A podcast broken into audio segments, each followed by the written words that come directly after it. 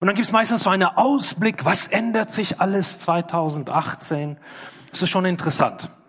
Aber ich habe beschlossen, ich nenne mein Predigt nicht, was war, was ist und was kommt, sondern ich nenne es You are here. Ja, klingt besser, oder? Du bist hier. Auf dem Arbeitsstelle habe ich, eine meiner Kollegen hat so eine ruppelfrei Karte, so Weltkarte, die man frei ruppeln kann, wo du schon mal warst. Ja, hat, hat jemand das schon mal gesehen oder hat jemand schon was? Das ist echt cool. Also ne, kann man so frei ruppeln, wo ich schon überall war.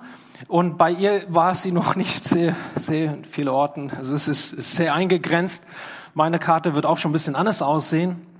Aber ich habe festgestellt, es geht nicht nur darum, wenn ich sage, du bist hier, ist es nicht nur eine geografische Frage. Ich meine, geografisch ist das heute Morgen einfach. Ihr seid alle in Potsdam 10 in Wunsdorf, unglaublich, um diese Uhrzeit hier in den Gottesdienstsaal. Das ist die geografische Location. Aber es gibt auch noch eine zeitliche Dimension, die eine große Rolle in unserem Leben spielt. Eine Wann bist du? Nun sagst du ja, was heißt das? Wann bin ich? Natürlich bin ich hier, also bin ich auch jetzt hier. Hm, vielleicht. Ich glaub's nicht. Ich gebe euch ein Beispiel, ja? Ich muss jetzt leider etwas gestehen. Ähm, ich bin eine Montagsliebhaber. Ich liebe Montagen. Ich finde, Montag ist ein großartiger Tag zu Frustration alle meine Kollegen auf der Arbeit, die es nicht mit mir teilen. Sie, sie mögen den Montag nicht. Ich kann es nicht nachvollziehen. Ich sage immer, das ist der beste Montag diese Woche. Ja, es kommt kein anderer, oder? Es gibt nur einen Montag in der Woche. Ich meine, warum muss der Montag immer drunter leiden? Ich gebe zu, ich mag auch der Freitag. Aber ich finde den Montag auch nicht schlecht. Aber es gibt viele, die haben richtig Stress damit. Und wenn die an Montag ankommen, denken die, oh, kann das doch endlich Freitag sein. Oder Donnerstag heißt bei uns dann schon den kleinen Freitag. Mittwoch ist Gipfeltag. Ja, das ist dann so der Höhepunkt. Das Schlimme ist dann schon fast vorüber. Das Übel haben wir jetzt fast hinter uns. Ich denke, naja, keine Ahnung, also, aber okay. Also ich, ich liebe Montage. Ich habe festgestellt, nicht alle teilen meine Liebe für Montag.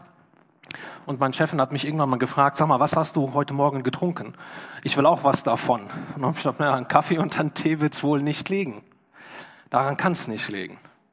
Und so gibt es in unserem Leben immer wieder solche Punkte, wo wir uns fragen müssen, nicht nur, wo bin ich, sondern wann bin ich? Wisst ihr, es, es gibt Herausforderungen in unserem Leben, die zu Dingen führen, dass wir entweder stehen bleiben in der Zeit oder versuchen voranzueilen, obwohl wir noch gar nicht da sind. Ich hatte eine Zeit lang, ich erzähle so ein bisschen aus meinem Leben, ich komme aus einer, hm, einer interessante Familie. Ja, das klingt nett, oder? Also mein Vater war Alkoholiker, dementsprechend schwierig war meine Kindheit und so eine Wunsch, das ich immer hatte, war weg von hier. Das können der eine oder andere vielleicht nachvollziehen. Einfach nur weg von hier. Und das führte zu einer Entscheidung in der weiterführenden Schule, dass ich auf eine Internat ginge, 300 Kilometer weg von meinem Zuhause, in der Hoffnung, alles wird doch jetzt besser. Ihr habt keine Ahnung. Es würde nicht besser. Von diesen fünf Jahren, die ich weg von zu Hause war, war vier wirklich die Hölle. Und ich glaube, das kann auch nur jemand nachvollziehen, der entweder schon im Internat war oder aus einem südafrikanischen Internat kommt. Ähm, vielleicht also, um das ein bisschen zu erklären. In einem Internat in Südafrika gibt es zwei Varianten. Es gibt die Eliteninternaten. Da schickt man seine Kinder hin, um Prestige zu haben. Da ist alles noch in Ordnung. Man tragt den ganzen Tag lang einen Anzug, ob Winter oder Sommer, das ist eigentlich egal und hat dann natürlich eine gewisse Status, wenn man da einen Abschluss hat. Und dann gibt es alle anderen Internaten. Rate, wer dorthin gehen. Da wird alle Kinder hingeschickt, mit denen man nicht klarkommt. Und glaubt mir, es gibt eine Menge Kinder in Südafrika zumindestens, mit denen man nicht klarkommt. Und so nach dem Motto, die Eltern kommen damit nicht klar, die Jugendamt will sie auch nicht haben, also wir schicken sie ins Internat. Das war ein ganz spannendes Erlebnis für mich. Ich kam, ich meine, ich kam schon aus einer relativ zerrütteten Familie und dachte, es kann nicht schlimmer werden. Ich war getäuscht. Ich kam in eine Situation rein, wo alles wirklich noch viel, viel, viel schlimmer war. Ähm, so die ersten zwei Jahren ging wirklich vorüber, wo ich äh, eigentlich ständig in Angst lebte. Und die Frage so, schaffe ich dieses Jahr wirklich? Überlebe ich das? Ich hatte tatsächlich auch Angst um mein Leben. Und dann auch die Frage so, war es vorher vielleicht nicht doch besser zu Hause? Aber zu Hause war es nicht besser, das wusste ich auch. Und das macht was mit mir, jemand, wenn du so unter Angst die ganze Zeit lebst.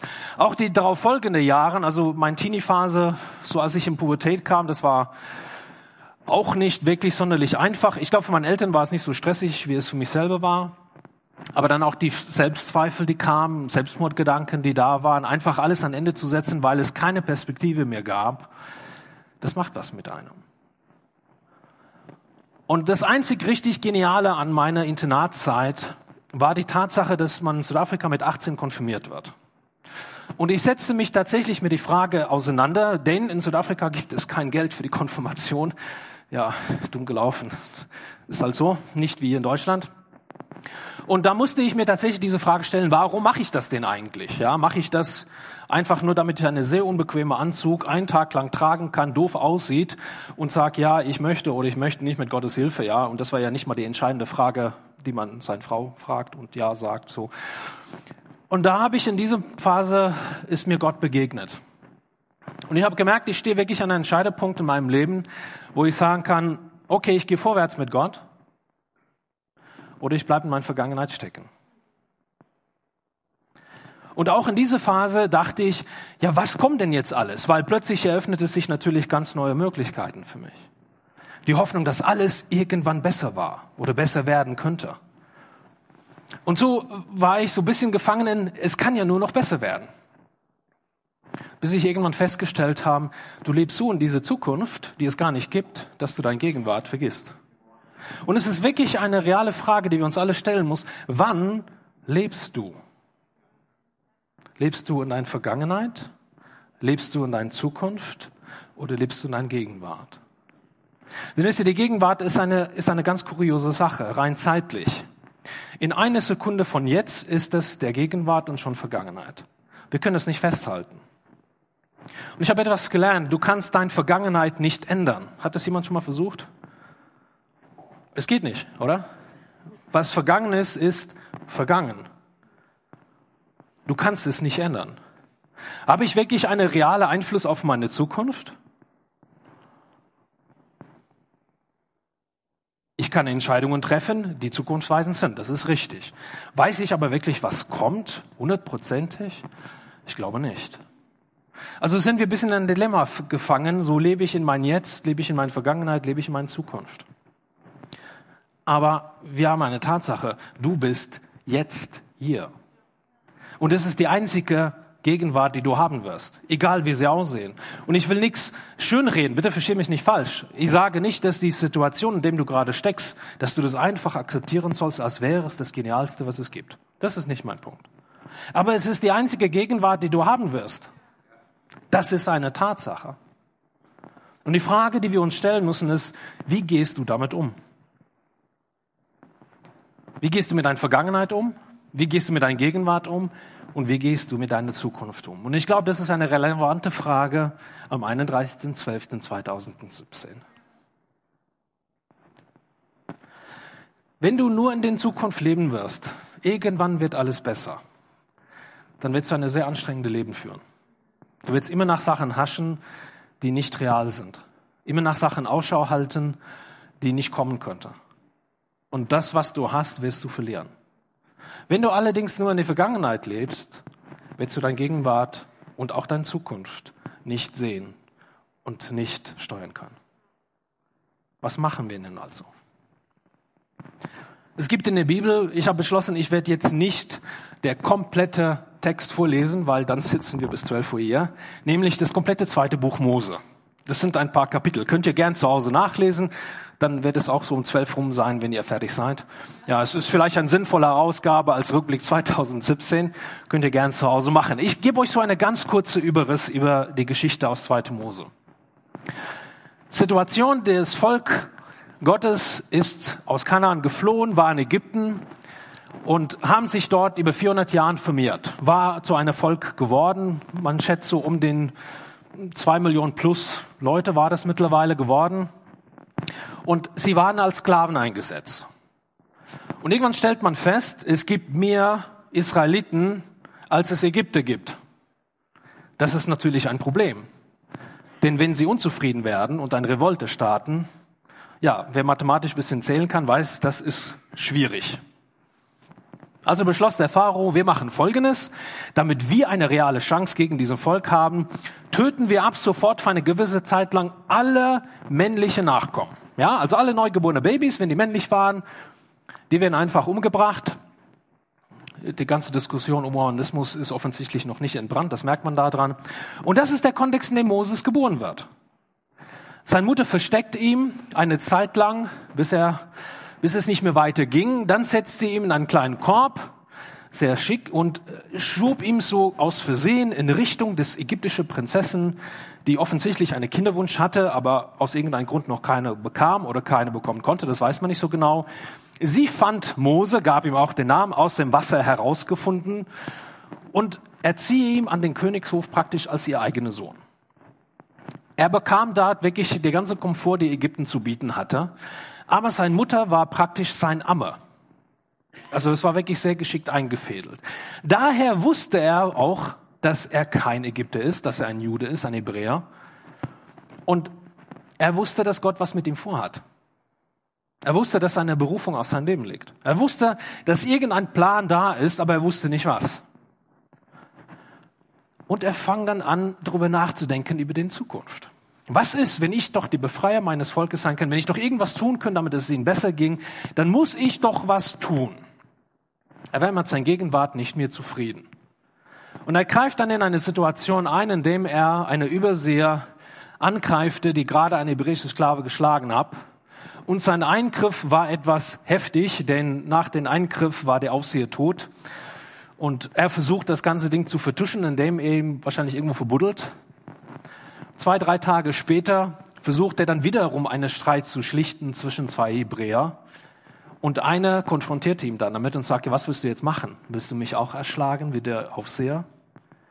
Und da bekam er mit dem Angst zu tun, weil er wusste, die Geschichte ist jetzt publik.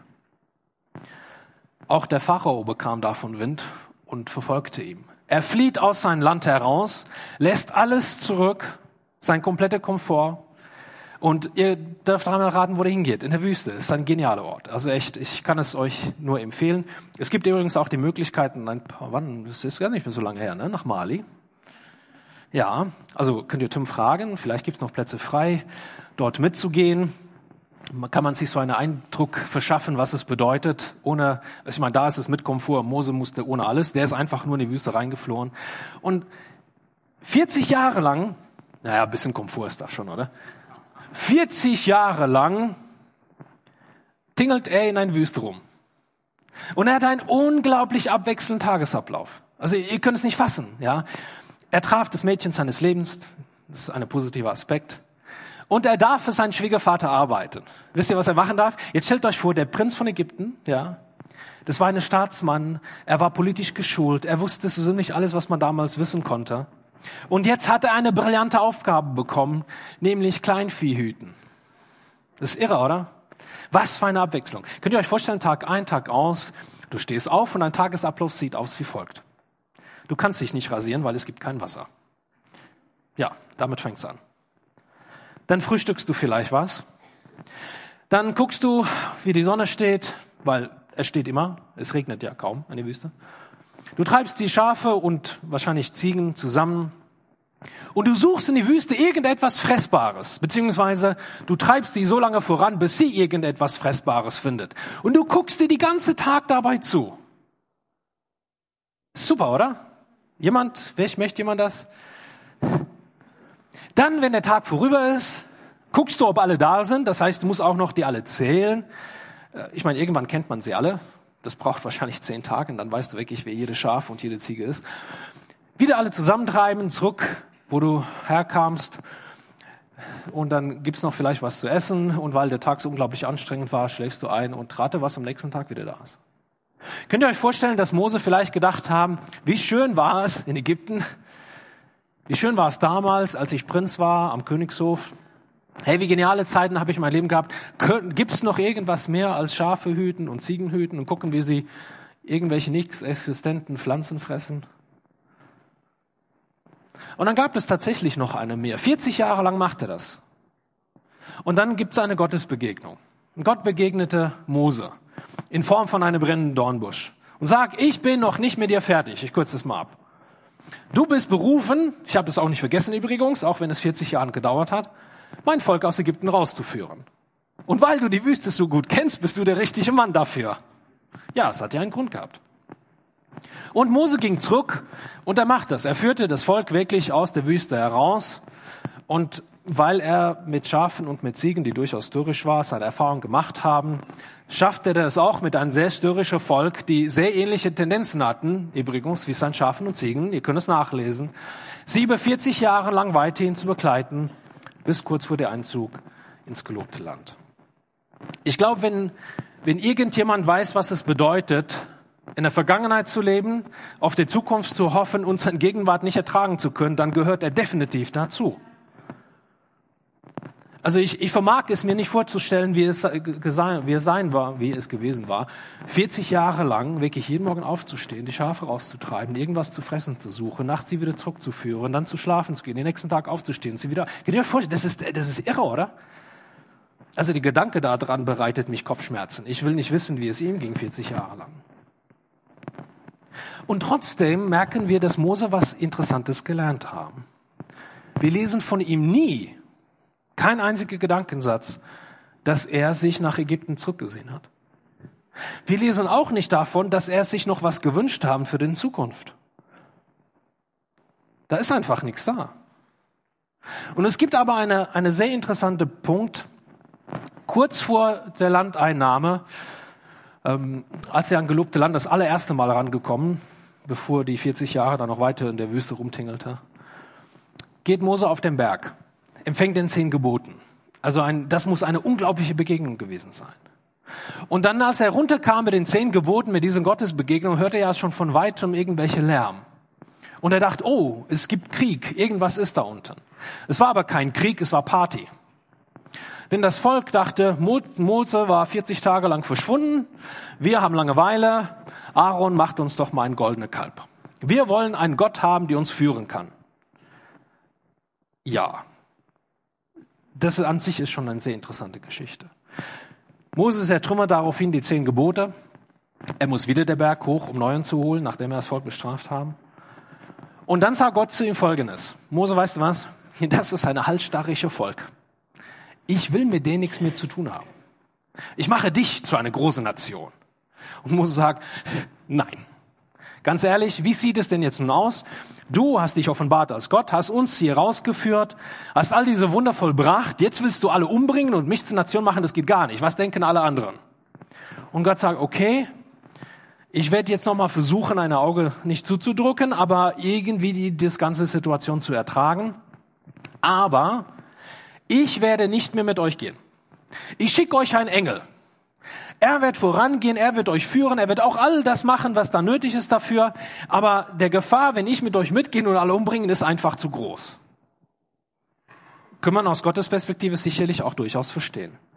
Und dann sagt Mose folgenden Satz, und ich finde die unglaublich, weil es druckt was aus, wie er damit umgehen. Aus 2. Mose 33, Vers 15. Da entgegnete Mose, wenn du nicht selbst mit uns gehst, dann führe uns nicht von ihr weg. Gott, wenn du nicht mit uns bist, dann hat es keinen Wert. Wenn dein Gegenwart nicht da ist, dann haben wir keine Zukunft.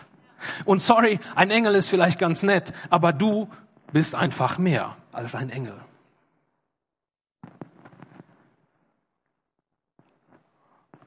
Vieles, wir können jetzt diesen Satz jetzt auch so interpretieren, Mose hat einfach keine Lust, ohne Gott zu machen. Das ist richtig. Aber ich glaube, Mose hat etwas verstanden, nämlich, dass der Gegenwart Gottes alles trumpft. Dass der Gegenwart Gottes und Gegenwart, bitte das Wort auch heraus, der Gegenwart Gottes, der Gegenwart erträglich macht. Der Gegenwart erleb, lebenswert macht. Der Gegenwart als Geschenk wahrgenommen werden kann. Denn Mose dachte nicht an irgendwann. Er hätte doch, das wäre doch ein cool Deal gewesen. Ich nehme den Engel und dann sind wir schneller ins gelobte Land. Vielleicht brennt er uns einfach so einen Weg frei. Ja, und wir sind einfach da. Und er sagt, nein, ohne dich gehe ich nicht. Wenn du nicht mit uns gehst, dann, dann bleiben wir einfach mal lieber hier, weil du bist hier. Du bist hier.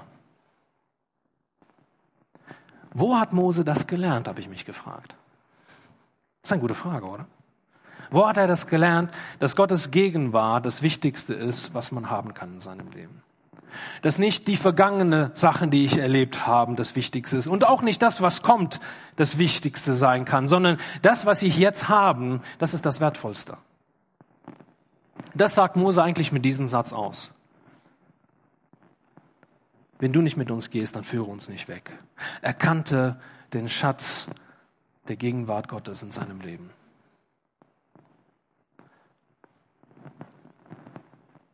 Weißt du, was gestern war, hilft mir heute nicht. Und was morgen kommt, weiß ich nicht. Aber der Gegenwart ist alles, was ich habe. Und der Gegenwart ist alles, was du hast. Und nochmals, ich weiß nicht, in welche Situation du gerade steckst. Und ich will nicht sagen, akzeptiert alles, wie das ist. Aber der Gegenwart ist alles, was du hast. Bleibe nicht in deiner Vergangenheit und flüchte nicht in deine Zukunft, sondern schätze die Gegenwart als ein Geschenk Gottes.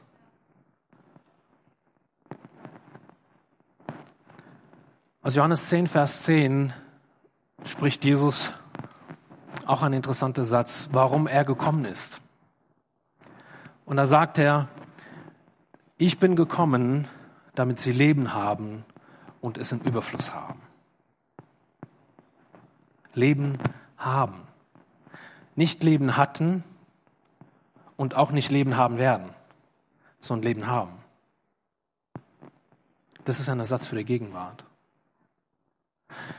Und ich glaube, dass Gott weiß, wie das dir geht. Er weiß, in welcher Situation du dich befindest. Er weiß, wie dein Alltag aussieht. Und es mag sein, dass du vielleicht daran denkst, ey, ich will einfach nur hier weg. Ich hoffe, dass alles irgendwann besser wird. Oder du denkst zurück an die Vergangenheit und sagen, damals war alles besser. Damals habe ich so viel erlebt. Damals war Gott da und jetzt ist er nicht da. Ich merke ihn nicht. Aber Jesus sagt nicht, ich bin ein Gott der Vergangenheit, sondern er sagt, ich bin ein Gott der Gegenwart. Und er will in deine Gegenwart reinkommen, um mit dir eine Situation zu lösen. Oder um es erträglich zu machen, dich da durchzutragen. Und er ist ja, er ist dein Gott der Zukunft. Und er ist auch dein Gott der Vergangenheit, aber er ist der Gott der Gegenwart. Und ich hoffe so sehr, dass, dass wir das verstehen, was, was es bedeutet, Gott in unsere Gegenwart reinzulassen. Denn wenn ich versuche zu fliehen, sowohl in der Vergangenheit als auch in der Zukunft, werde ich die Gegenwart Gottes verlieren. Und damit verliere ich auch seine Segen. Was können wir denn tun? Weißt du, ich, ich würde dir jetzt so gerne einen Fünf-Punkte-Plan geben und sagen, wenn du das machst, wird alles gut. Aber wenn ich so einen Fünf-Punkte-Plan habe, ganz ehrlich, würde ich ein Buch schreiben, reich werden. Da ich sie nicht haben, habe ich weder ein Buch noch werde ich reich werden dadurch. Aber ich glaube, es gibt ein paar Sachen, die wir durchaus machen können. Als ich in diesem Punkt stand, und wusste, ich habe ich hab eine Option, ich kann mich an meine Vergangenheit klammern und weiß, es wird meine Zukunft prägen, denn das, was mir widerfuhr, war nichts Schönes. Weder das in meiner Kindheit noch die Zeit im Internat. Und ja, ich hätte auch genauso in der Zukunft fliehen können. Irgendwann, kennt ihr das? Irgendwann wird alles besser. Irgendwann. Aber wann ist irgendwann? Und ich musste lernen, Gott in meine Gegenwart reinzunehmen und sagen, Hilf mir, meinen Alltag auszuhalten. Das war meine Gebet am Anfang. Hilf mir, meinen Alltag auszuhalten. Und Gott hat was total Interessantes gemacht. Es fing damit an, dass ich plötzlich Co-Leiter einer Bibelgruppe war im Internat. Und ich mit, mit denjenigen, die es geleitet haben, anfangen wirklich zu missionieren. Und angefangen, Menschen einfach von Jesus zu erzählen, von der Veränderung, dass sie in unsere Leben gemacht haben. All diejenigen, die mich so drangsaliert haben, die über vier Jahre, die mein Leben echt zur Hölle gemacht haben, viele von denen kamen zum Glauben, weil die die Veränderung in meinem Leben gesehen haben. Und ich habe gemerkt, was es für ein Schatz ist, wenn ich Gott in meine Gegenwart reinnehme. Und wie er meine Umstände nicht verändert. Ich war immer noch im Internat. Es war immer noch nicht schön. Ich war immer noch weit weg von meiner Familie entfernt. Ich habe immer noch einen hohen Preis dafür bezahlt, da zu sein. Aber er war mit mir in dieser Situation. Er hilft mir, da durchzugehen. Er veränderte die, nicht die Rahmenbedingungen, aber er veränderte meine Perspektive. Wo ich vorher nur Menschen gesehen habe, die mich gehasst haben und der ich auch nicht sonderlich lieb hatte, sah ich plötzlich Menschen, die Jesus nötig hatte.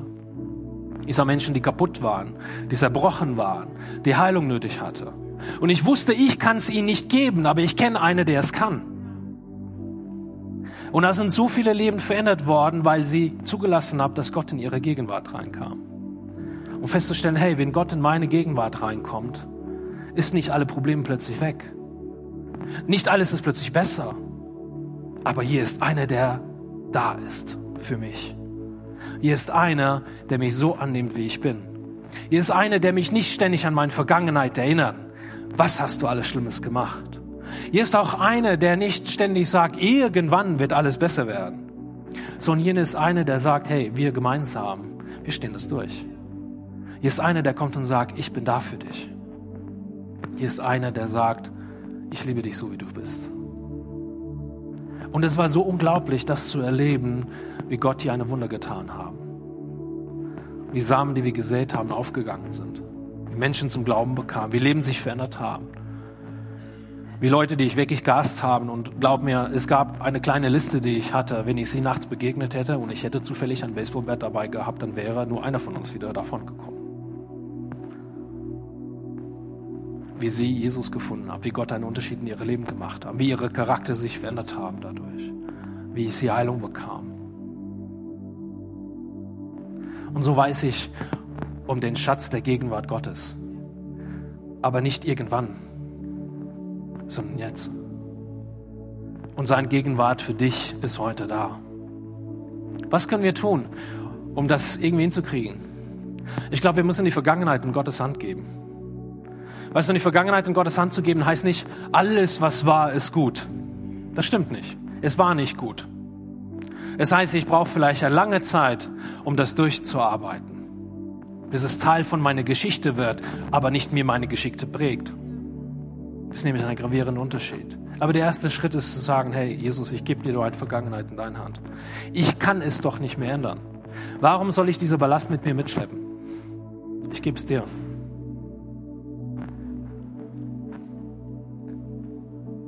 Der Zukunft kann ich nicht lenken. Ich weiß nicht, was kommt. Und jemand Vertrauen zu setzen in dem, der bei mir ist, zu sagen, Gott, du weißt, wo ich hingehe. Du weißt auch, was 2018 kommt. Du weißt, was mit mir passieren wird, welche Menschen ich begegne, welche Probleme ich bekomme, welche Lösungen es jetzt schon für diese Probleme geben wird. Ich vertraue dir, dass du das gut machen wirst. Und so legst du deine Zukunft auch in seine Hand und sagst, ich vertraue dir dass du einen guten Plan hast für mein Leben, dass du weißt, wo es hingeht. Und dann bleibt die Gegenwart übrig. Und dann kann ich sagen, der Gegenwart ist ein Geschenk. Der Gegenwart ist das, was ich jetzt habe. Die Gegenwart ist etwas, wo ich Gott erleben kann in mein Hier und in mein Jetzt.